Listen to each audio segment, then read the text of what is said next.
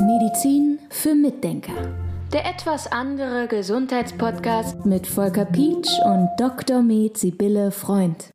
Wir sind noch mitten im Frühjahr, bewegen uns stark auf den Sommer. Das ist eine Zeit, in der wir uns draußen bewegen und alles grünt und blüht. Ja, Natur. Wir sollten uns eigentlich als Teil der Natur auch dort bewegen. Aber viele Menschen, und ich gehöre auch gerade wieder so ein bisschen dazu, haben ein Problem, weil es kommt dieses umgangssprachlich Heuschnupfen. Was ist denn das? Was passiert bei einem Heuschnupfen?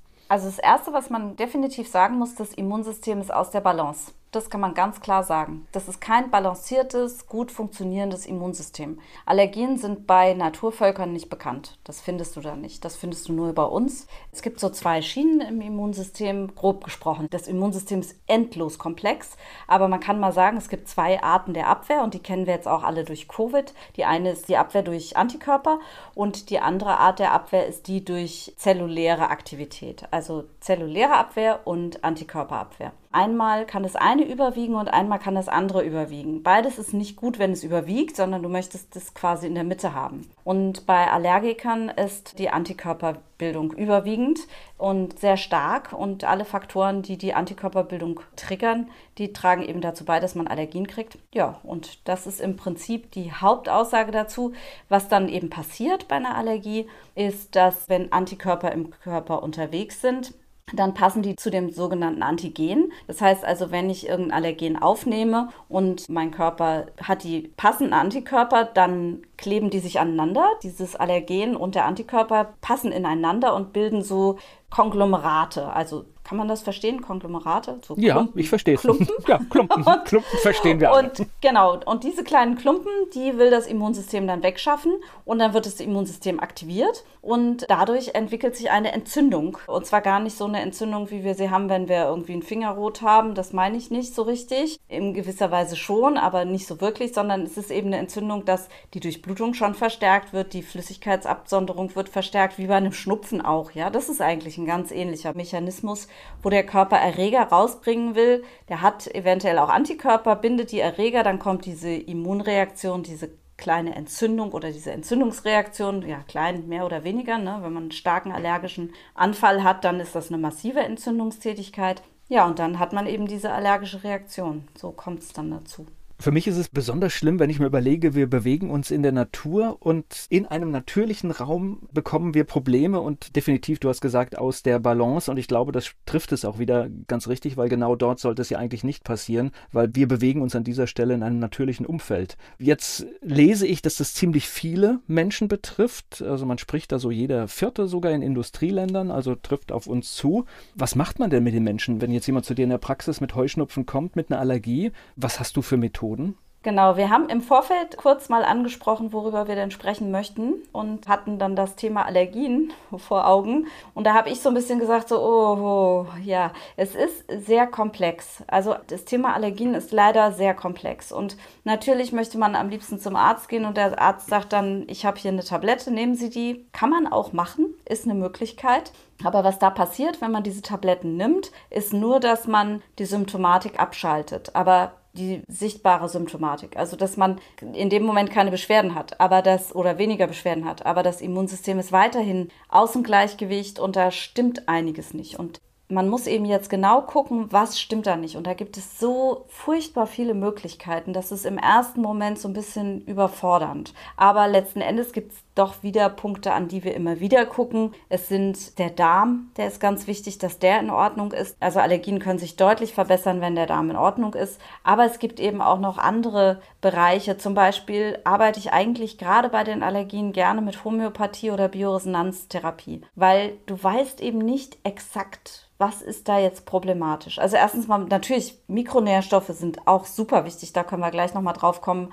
Wenn da was fehlt, funktioniert einiges nicht. Aber letzten Endes ist es so gerade bei den Allergien, dass es doch so mh, hm, ich finde, es ist eben so diffus, was führt denn jetzt wirklich dazu, dass das Immunsystem so falsch oder so unausbalanciert ist. Und da gibt es einfach unglaublich viele Einflüsse. Das geht wieder los mit dem Stress tatsächlich. Also wenn jemand massiv gestresst ist, dann hat es damit zu tun, mit welchen Giftstoffen wir zu tun haben, ja.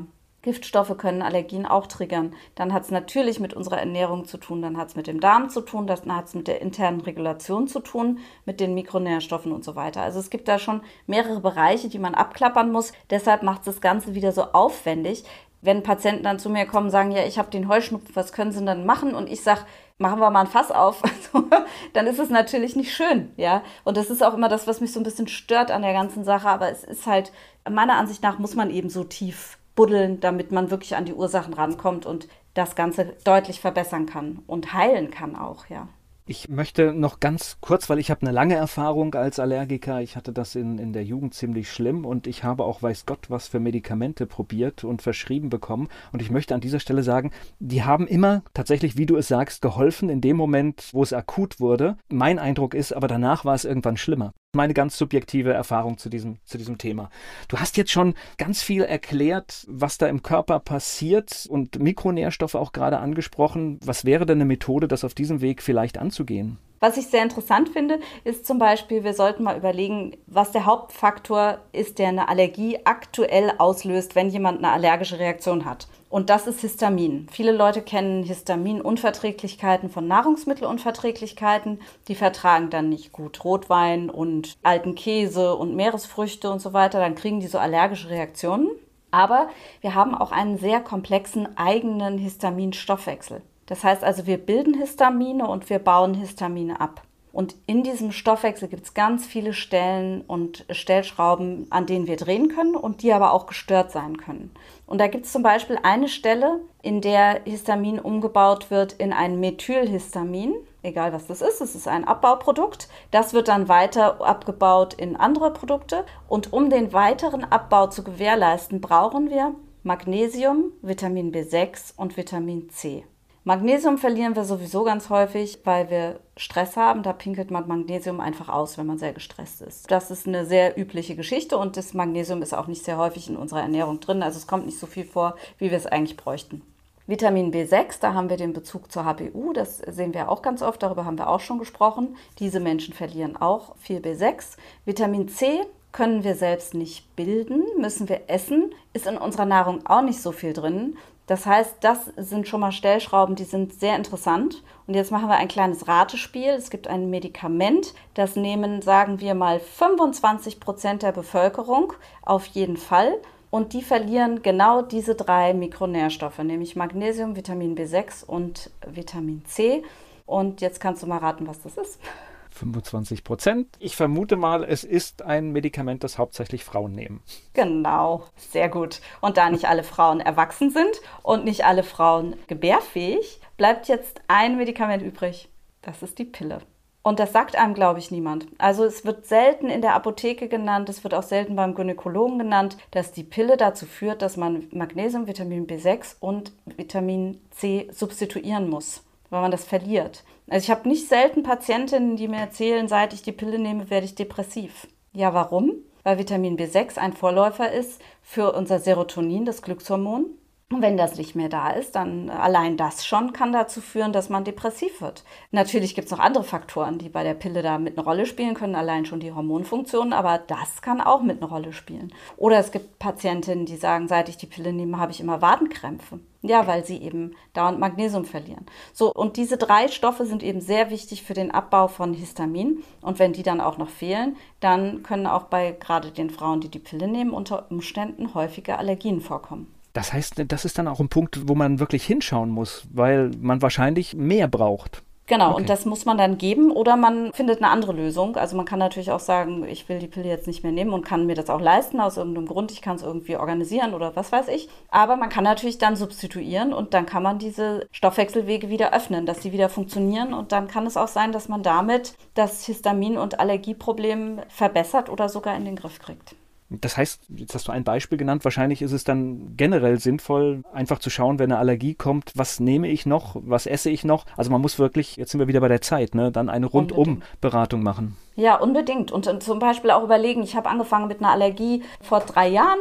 Ach, da habe ich mit der Pille angefangen. Solche Fragen muss man immer wieder stellen. Das ist ganz wichtig. Also ich hatte mal einen Lehrer, einen Homöopathielehrer, der war Franzose und der sagte immer, nichts kommt von nichts und Hunde gebären keine Katzen. Also nochmal auf Deutsch, nichts kommt von nichts und Hunde gebären keine Katzen. Also es hat alles eine Ursache, es hat alles einen Grund und ein, irgendwie eine Vorgeschichte. Das fand ich sehr merkenswert, diesen Satz. Und man muss immer gucken, woher kommt es, denn man wird nicht einfach ohne Grund krank. Das ist auch so ein Gedanke, den manche Leute haben, dass sie denken, oh, ich bin jetzt, ich habe jetzt die und die Krankheit, aha, ist ja interessant da muss ich jetzt meine Medikamente nehmen, aber man kann wirklich immer überlegen, woher kommt es. Eigentlich gibt es für alle Erkrankungen immer irgendeinen Grund. Medizin für Mitdenker. Der etwas andere Gesundheitspodcast mit Volker Pietsch und Dr. Med Sibylle Freund.